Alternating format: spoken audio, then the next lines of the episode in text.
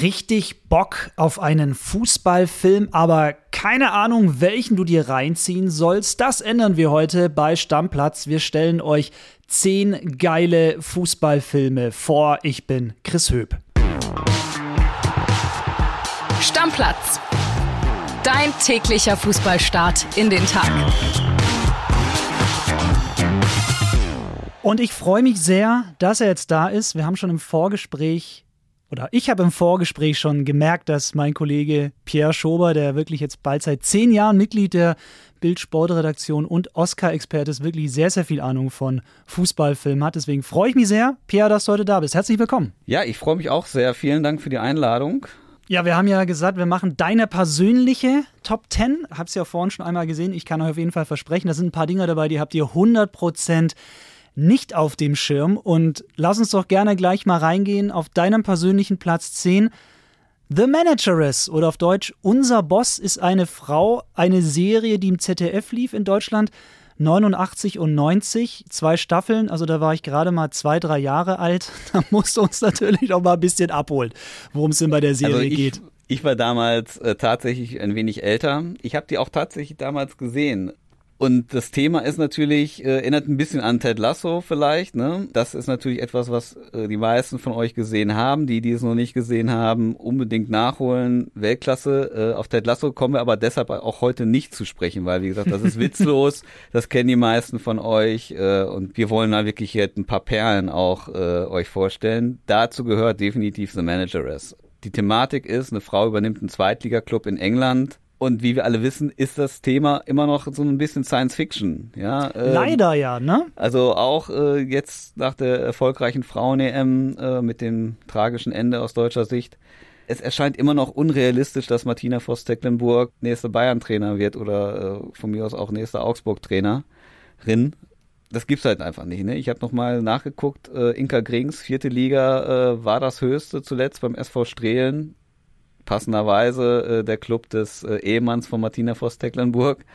ähm, Imke Wübbenhorst habe ich gesehen. Wir kennen sie alle noch. Äh, Wäre auch mal ein toller Gast eigentlich hier. Allein für, allein für, ihren äh, Fußballspruch des Jahres, den sie damals gemacht hat. Kennst du, bringst du noch zu, Ah, nee, nee, muss wir noch mal. Ähm, ähm, ich habe ich hab das Video im Kopf, aber du musst mir noch mal auf die Sprünge Sie helfen. wurde gefragt, ähm, ob sie so eine Alarmsirene auf dem Kopf tragen wird, damit äh, ihre Spieler sich künftig schnell bedecken können, wenn sie in die Kabine kommt. Und da hat sie darauf geantwortet, natürlich stelle ich nach Schwanzsänger auf, ich bin Profi. Ja, wie konnte ich, ja. ähm, sie war zuletzt Co-Trainerin bei Viktoria Köln in der dritten Liga unter Olaf Jansen, äh, ist jetzt was ich auch sehr schön finde, äh, Trainerin der Damenmannschaft der Young Boys Bern. Nichtsdestotrotz, The Manageress, durchaus sehenswerte Serie und ähm, wie man, wie gesagt, das ist ein Bereich, das erscheint immer noch so unfassbar weit weg. Vielleicht ändert sich das bald, wäre sehr schön. Ja, hat zumindest auch, habe ich geguckt, bei der Internet Movie Database, die ja viele kennen, IMDb, auch eine super Bewertung, 8,2 von 10. Also das ist nicht verkehrt. Hast du vielleicht noch ganz kurz mit einem Satz, was macht die Serie aus deiner Sicht so gut? Also ist es rein die Thematik oder vielleicht auch, wie sie gedreht ist oder inhaltlich? Es ist einfach, man merkt, dass die äh, Leute, äh, die die Serie gemacht haben, sehr viel Spaß dabei hatten. Ähm, dazu kommt, dass die Hauptdarstellerin Sherry Lungi das hervorragend spielt. Manche kennen vielleicht den Film Excalibur, damals hatte sie ihren Durchbruch mit 1981.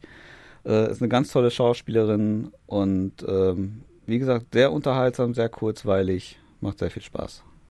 Auf Platz 9 bei dir das große Spiel von 1942 ist ein deutscher Film. Es geht um den Stürmer Werner Fehling, gespielt von René Deltken. Ja, da geht es so ein bisschen darum, dass er auch seinem Torwart dann die Freundin wegschnappt, ohne jetzt zu viel spoilern zu wollen. Und natürlich eine Riesenrivalität auch im Team entsteht, bevor es dann aber zu einem super wichtigen Spiel kommt. Äh, Im Berliner Olympiastadion 1936 spielt das.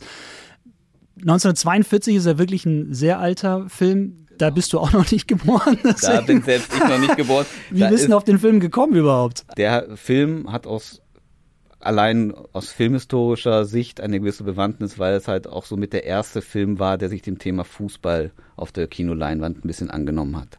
Ich möchte auch gar nicht zu viel über diesen Film sagen. Er nur so viel. Er hat aus filmhistorischer Sicht äh, eine gewisse Bewandtnis und Wichtigkeit. Äh, das erste Mal wurde dort, hat sich dem Thema angenommen und was, kann, was den Film halt auch aus heutiger Sicht noch sehenswert macht, unabhängig davon, dass es ein bekackter, Entschuldigung, ähm, Propagandafilm ist. Es wurden Film, äh, Filmszenen aus dem äh, Endspiel der deutschen Meisterschaft von 1941 verwendet, zwischen Schalke 04 und Weißt du, wer der Gegner war? 41, jetzt fragst du mich Sachen. Ich weiß ja schon Sachen oft nicht, die vor meiner Zeit waren. Und jetzt fragst du mich hier nach 41. Da bin ich komplett blank, gebe ich zu.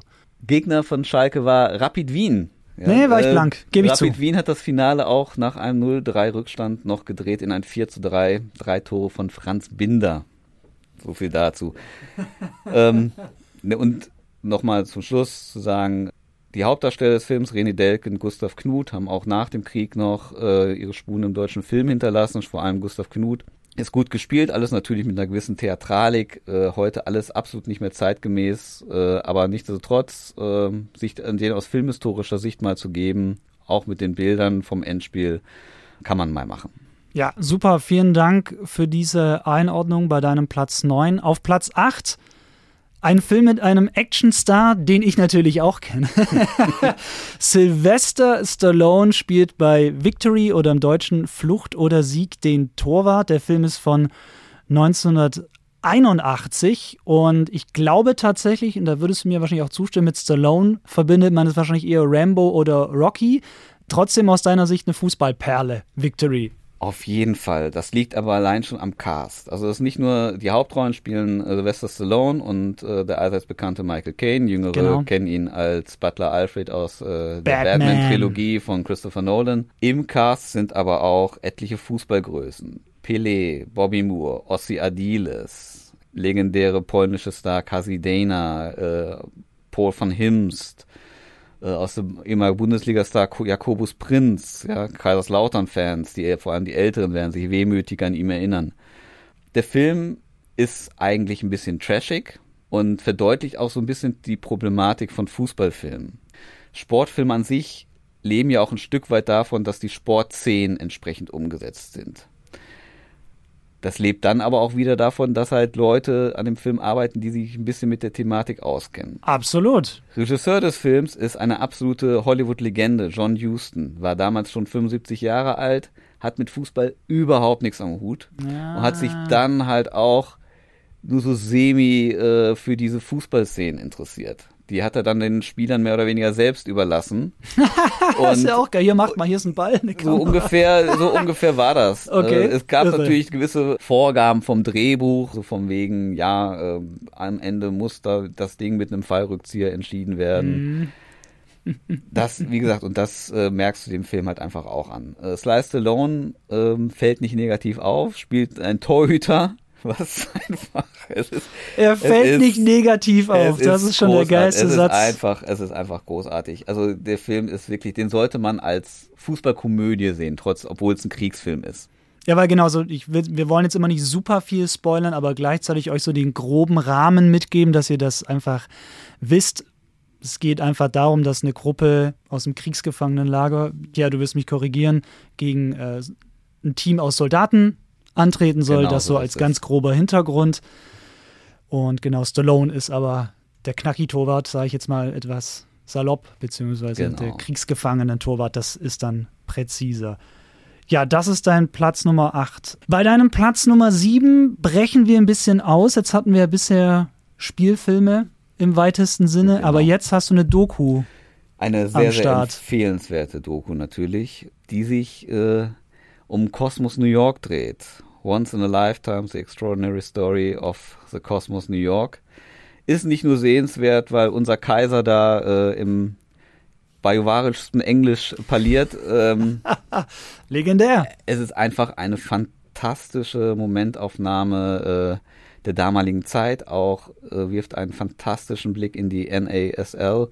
Ist aus fußballhistorischer Sicht eine ganz spannende Liga. Allein schon, weil es sie nur 16 Jahre gab. Ja. Äh, davon hat man es ja auch, glaube ich, nur neun Jahre wirklich mit Ernst betrieben. Ja, ähm, Fußball in Amerika, dem Football, Baseball, Basketballland, das ist ja per se schon spannend. Genau. Gab eigentlich aus der Zeit wirklich keinen großen Star oder kaum einen großen Star, der nicht in dieser Liga äh, aktiv war. Ne? Allein bei Cosmos New York haben Pelé und Franz Beckenbauer in einer Mannschaft gespielt. Das, das ist, so, schon krass, muss man sich heute Messi mal vorstellen. Ronaldo genau. in einer Mannschaft. Also, genau den Vergleich wollte ich auch ähm, gerade machen. Ja. Unvorstellbar ist das Dazu heute. Hauptprotagonist in der Zeit ist eigentlich dann äh, der Italiener Giorgio Chinaglia, 2012, glaube ich, verstorben. Großartiger Stürmer gewesen bei Lazio Rom früher auch bei WM 74 dabei, äh, richtiger Knipser gewesen, der halt auch allein zum Geldverdienen in die USA gegangen ist. Äh, der wurde auch dann viermal Torschützenkönig, hat viermal vier Meistertitel mit äh, Kosmos gewonnen.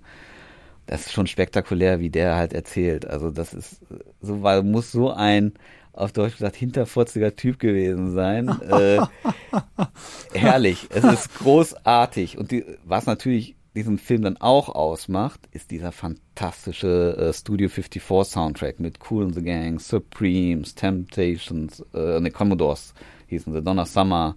Sensationell. Also wirklich äh, läuft auch regelmäßig auf irgendwelchen Filmfestivals oder Fußballfilmfestivals immer wieder ein Genuss von ESPN produziert. Lässt sich mit Sicherheit noch auch irgendwie auftreiben. Ja, krass, sehr interessant. Dann haben wir die ersten sieben deiner Top Ten schon weg und auf Platz 6 Manni del Libero, eine Position, die es heute im Fußball nicht mehr gibt. Das war eine TV-Serie 1982 im ZDF, eine 13-teilige Jugendserie von Justus Pfaue.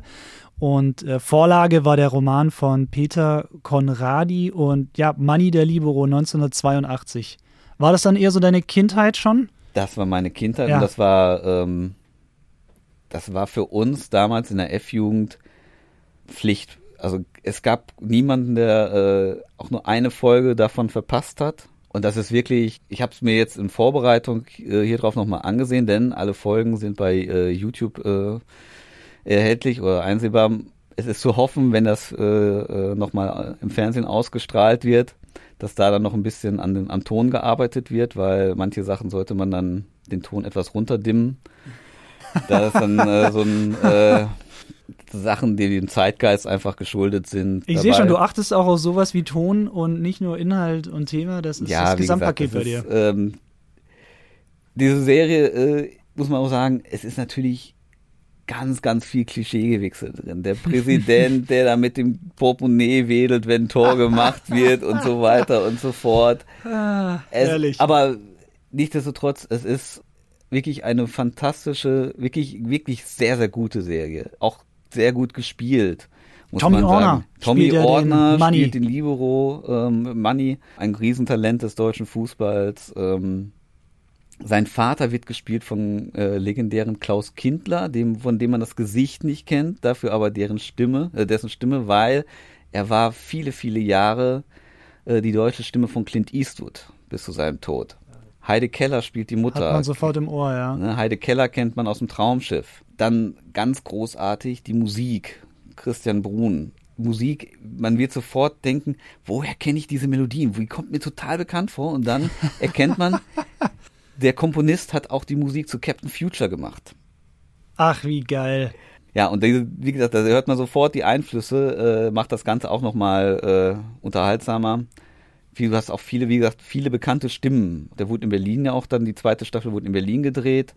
Ja, bei Hertha 03 Zehlendorf zum genau, Beispiel. Genau, ne? genau. Und das, äh, das ist zum Beispiel dann wieder etwas, was positiv ist. Die Fußballszenen sind durchaus realistisch. Tommy Orner war jetzt äh, nicht der Megakicker, aber schon gut. Und die damalige Jugend von Hertha 03 Zehlendorf, äh, die hat sich sehr große Mühe gegeben, die Szenen wirklich sehr realistisch da äh, darzustellen. Und das war, ja, das ist durchaus sehenswert und äh, auch ein wunderschönes Bild der 80er Jahre. Also speziell für Leute wie uns, die in Berlin leben, einfach mal zu sehen, wie dann Berlin auch in den 80er Jahren aussah. Herrlich. Ja, für mich auch noch als zugezogenen ja. Berliner ja tatsächlich sogar noch, ja, absolut.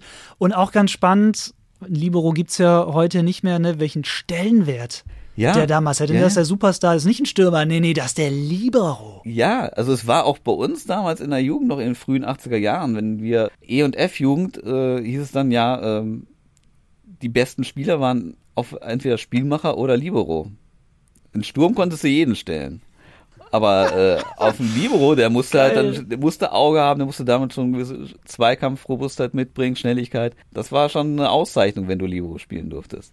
Ja, krass. Und heute gibt es ihn ja gar nicht mehr. Bei mir, in meiner Kindheit ja noch Lothar Matthäus natürlich. Der Libero ist ja, ist ja klar. Ich bin ja Baujahr 87.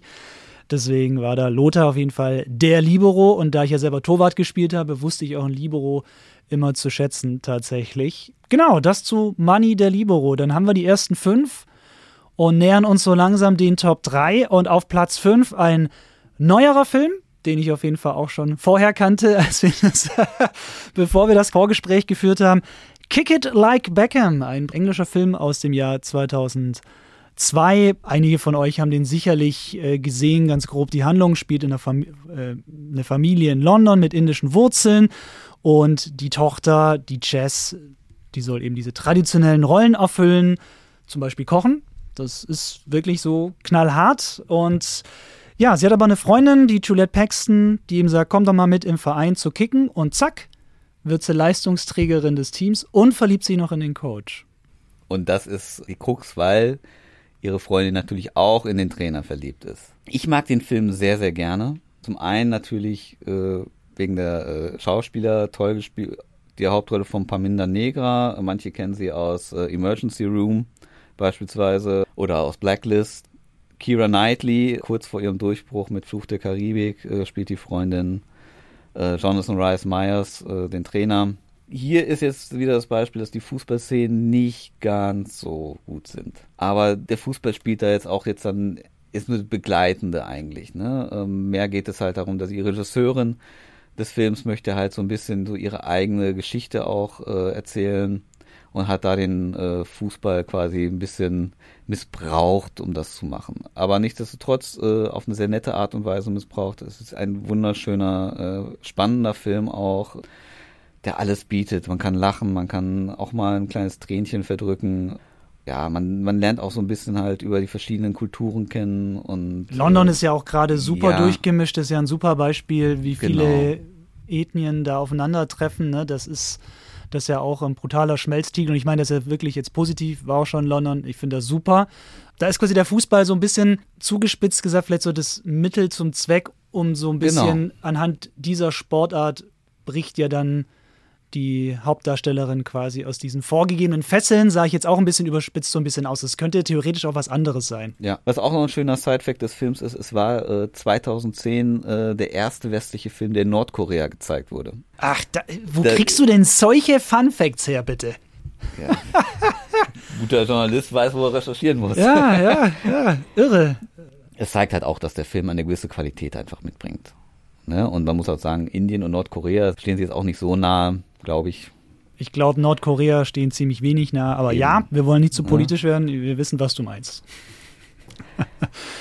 ich glaube, ist auch ein Film, den man jederzeit mit Kindern, Jugendlichen genau, gucken kann. Gewisse Werte, die vermittelt werden. Auch ein Film für die gesamte Familie. Also speziell halt auch irgendwie für uns, um mal zu zeigen, hör mal zu, Mädchen in anderen Kulturkreisen haben es dann auch nicht so leicht. Ich meine, der Film ist jetzt äh, 20 Jahre alt, klar hat sie auch ein bisschen was da getan, aber halt äh, bei Weitem äh, noch, nicht, noch nicht alles. Es gibt immer noch äh, Luft nach oben. Absolut, absolut.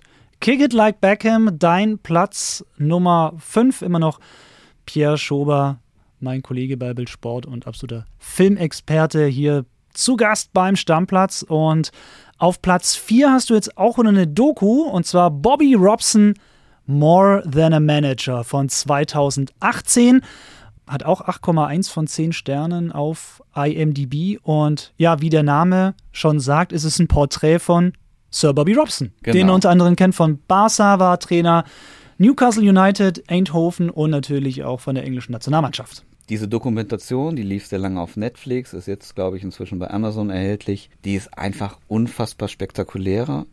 Einfach aufgrund dieser nicht nur historischen Szenen, die damit äh, einbringen. Da werden Szenen gezeigt von den äh, Anfangszeit als Trainer bei Ipswich Town. Er hat damals mit Ipswich Town auch den UEFA Cup gewonnen.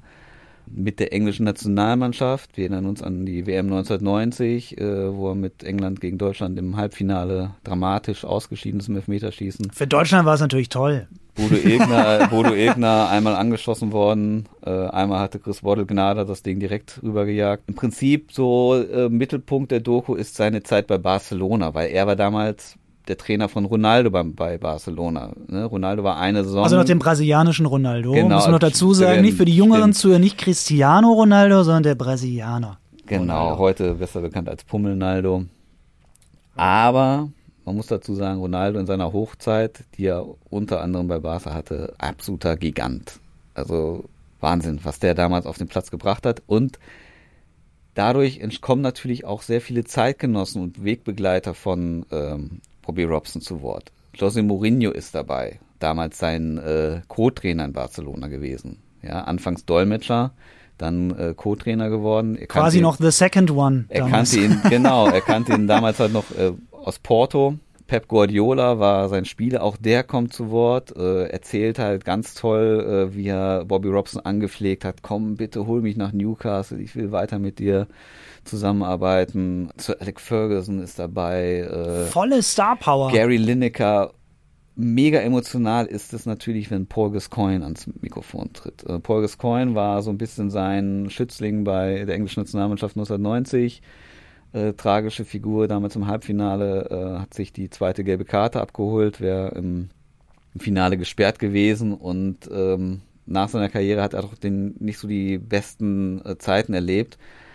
Und jeder, der nicht feuchte Augen kriegt, wenn Paul Gascoigne über seine letzte Begegnung mit Bobby Robson spricht. 2009 ist er gestorben, richtig?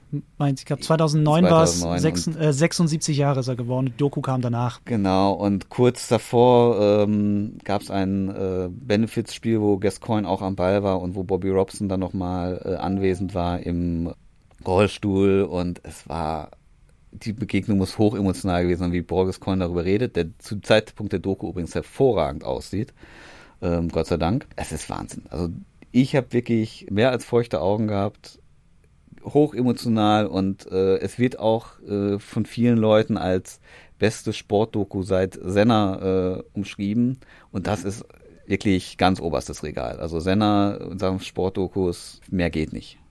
Ja, dann schaut's euch auch gerne an, wenn ihr die Doku noch nicht kennt. Bobby Robson, More Than a Manager. Und jetzt haben wir es geschafft. Wir kommen zu den Top 3 und auf Platz 3 ein Film aus Italien, 2021, sehr, sehr aktuell.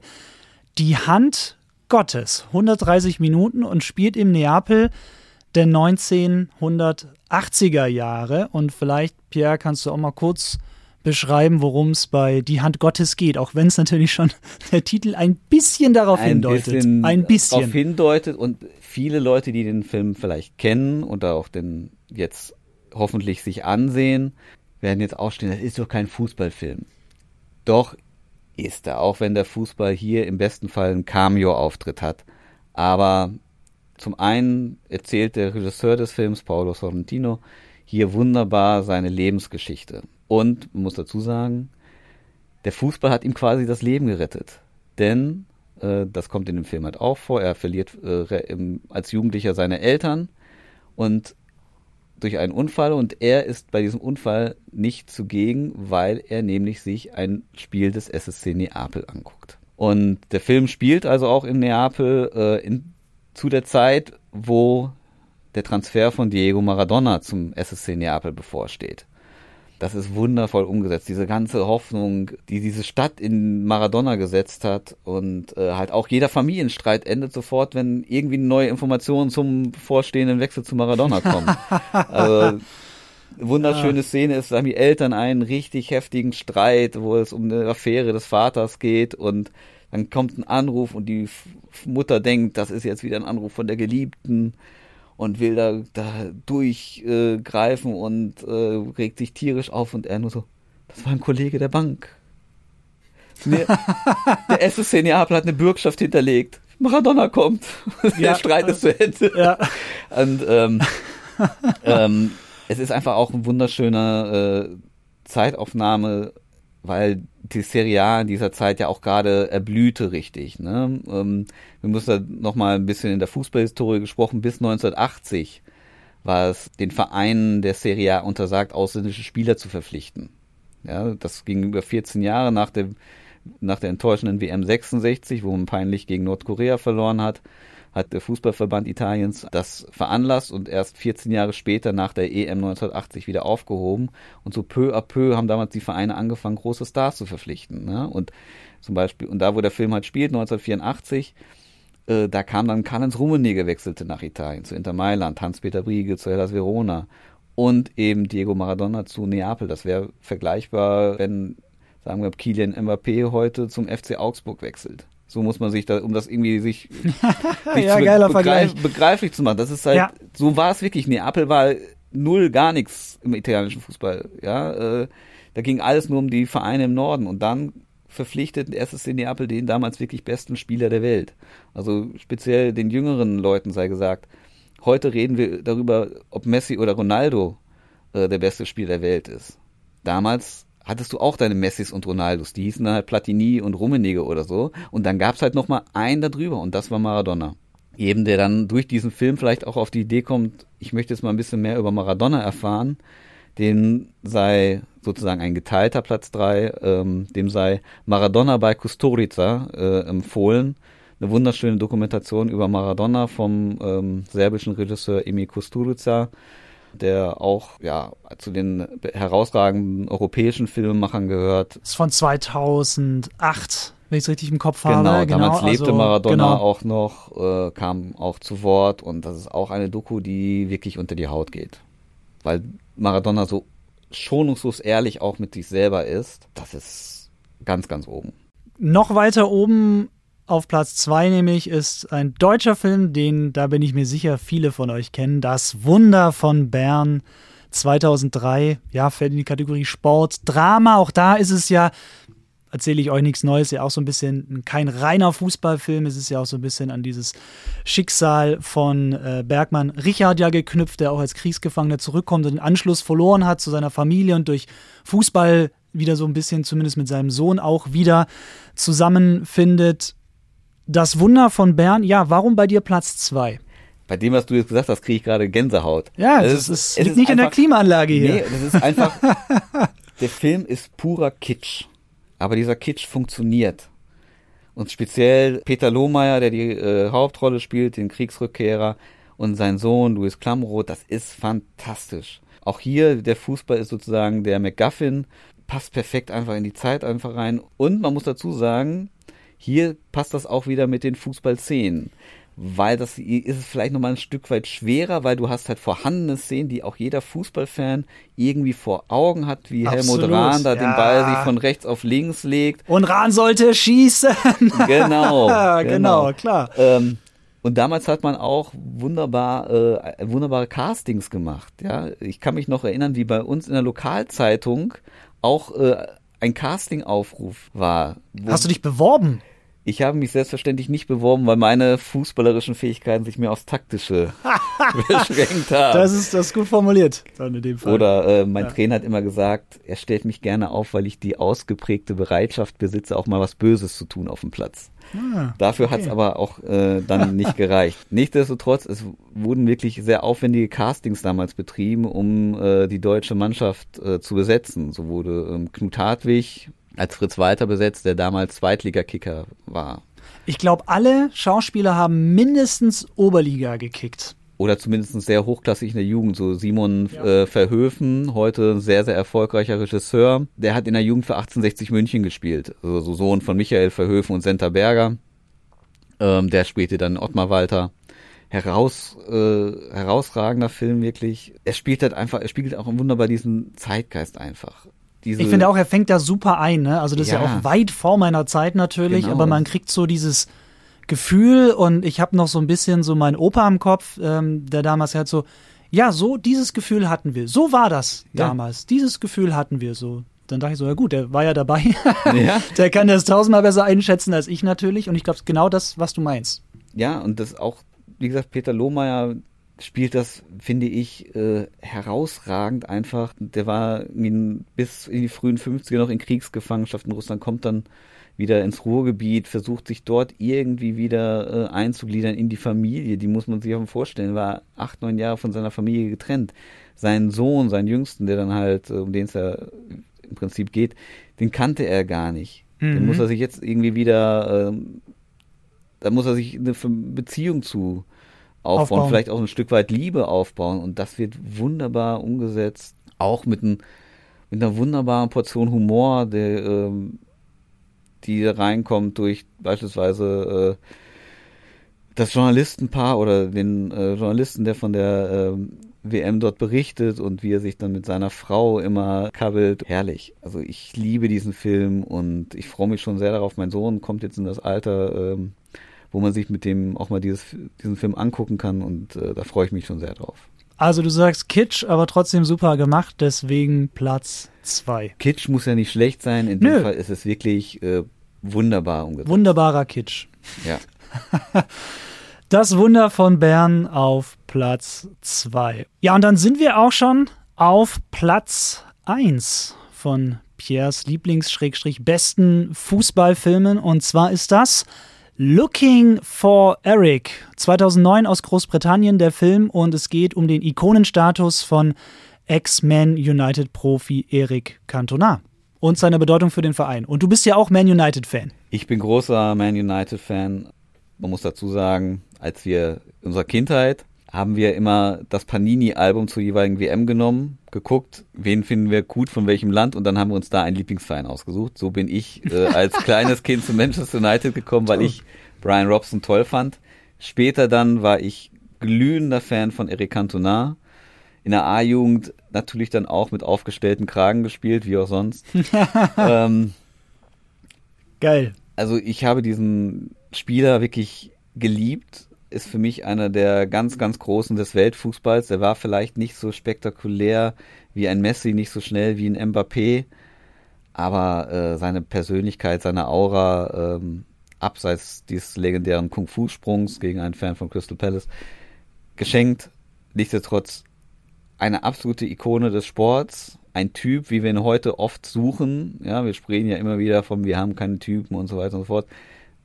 Er war einer, er war ein absoluter Leader im Team und äh, er war auch immer einer, der über den Fußball, über den Tellerrand des Fußballs hinausgeblickt hat. Und in dem Film geht es halt darum, ähm, die Hauptfigur. Zum Postbote, ist ein ne, Post der Eric Bishop ist ein Postbote, dem er dann erscheint und dem er äh, Lebenstipps gibt, den er neues Selbstbewusstsein. Ja, weil er, glaube ich, kifft, ne, der Postbote. Genau. Also der, der hat ja ein schwieriges Leben sagen. und dann ja, zieht er sich einen Johnny rein, muss man einfach so sagen, und dann erscheint ihm sein großes Idol Cantona, gespielt von ihm selber, das ist einfach, auf diesen Plot musste auch erstmal kommen. Und Eric Cantona hat ja auch am Drehbuch damals äh, mitgewirkt und hat auch den Regisseur des Films, Ken Loach, einer der besten Regisseure, die wir auf diesem Planeten äh, haben, äh, leider schon 86 Jahre alt, äh, dazu inspiriert, diesen Film zu drehen. Ken Loach ist so ein bisschen, äh, die ihn vielleicht nicht kennen, ist so ein bisschen die Stimme der sozialen Gerechtigkeit, die wir hier in Europa haben. Einer seiner bekanntesten Filme ist I, Daniel Blake, der sich um die Problematik der Arbeitslosigkeit in England äh, dreht. Zuletzt hat er einen Film gemacht äh, über Paketboten und äh, deren hartes Leben und aktuell dreht er einen Film, der heißt The Old Oak, der das Thema Integration. Wahnsinnig faszinierender Typ und jeder seiner Filme ist absolut sehenswert und Looking for Eric gehört definitiv zu den besten. Was halt auch an Eric Cantona liegt, weil er spielt sich selber mit einer Freude. Äh, das ist einfach nur großartig. Mit einem Witz auch. Er nimmt sich überhaupt nicht ernst.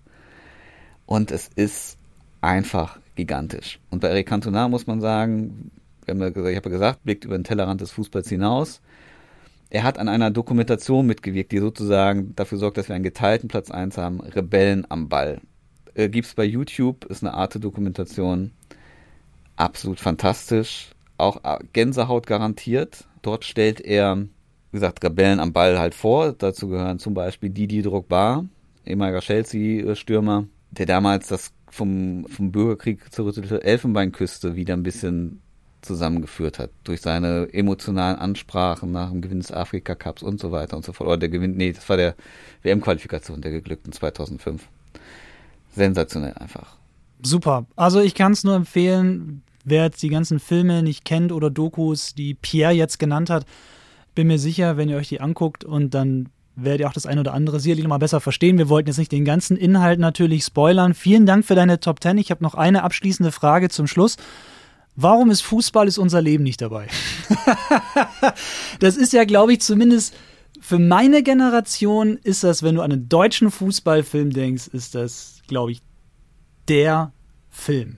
Warum ist der nicht dabei? Gute Frage. Ähm ich müsste mir noch mal angucken, ob das so ist. Weißt du, in meiner Kindheit jetzt voll verklärt, fand ich super Fußball als, als Film und mit Schalke ist es ja, wenn ich es Genau. richtig im Kopf habe und so. Aber genau, warum ist er, warum ist er nicht in deiner Top 10? Ist er zu flach oder Mir persönlich ist er ein Stück weit zu flach. Ja. Ich bin großer, Ist ja auch okay. bin großer Fan des Ruhrgebietsfilms. Also Bang Boom Bang ist eine meiner absoluten Lieblingsfilme. Auch da gibt es eine sehr schöne Fußballszene mit Till Schweiger. Nichtsdestotrotz, Fußball unser Leben. Ähm, A, ist es Schalke, ich bin Bochum-Fan. Ist Okay, dann ist kein ein Platz, da ist kein Ausschlusskriterium Platz quasi. für andere blau-weiße Vereine. ähm, ehrlich? Uwe Ochsenknecht ist es auch nicht mein Lieblingsschauspieler. Tut mir leid. Ach, Das- nee, alles gut. Das sind ja deine Top 10. es ich für- wollte also aber noch meine, Ich wollte mich nachfragen. gerade nur bei So. Uwe Ochsenknecht entschuldigen für meine Ja. Kritik. Äh, er macht das mit Sicherheit, er hat mit Sicherheit großartige Filme gedreht. Fußball ist unser Leben, gehört meiner Meinung nach nicht dazu. Alles klar, dann lassen wir das genauso stehen. Es waren ja auch deine persönlichen Top 10. Das macht ja auch diese Folge auch so besonders. Pierre, ich sag vielen Dank, dass du da warst. Hat mich Vielen sehr, Dank sehr für die gefreut. Einladung. Und wenn wir wieder was mit Fußball, Film oder Serien machen, dann weiß ich, an wen ich mich wenden muss und dann rufe ich dich wieder an. Sehr, sehr gerne. Super, vielen Dank. Vielen Dank. Und natürlich seid auch ihr Stammplatz-Zuhörer wieder gefragt. Welcher Fußballfilm ist euer Lieblingsfilm? Schreibt uns gerne auf unser Stammplatz-Handy die Nummer wie immer in den Shownotes oder per E-Mail an stammplatz.bild.de. Danke fürs Zuhören. Ich bin Chris Höp. Ciao. Stammplatz. Dein täglicher Fußballstart in den Tag.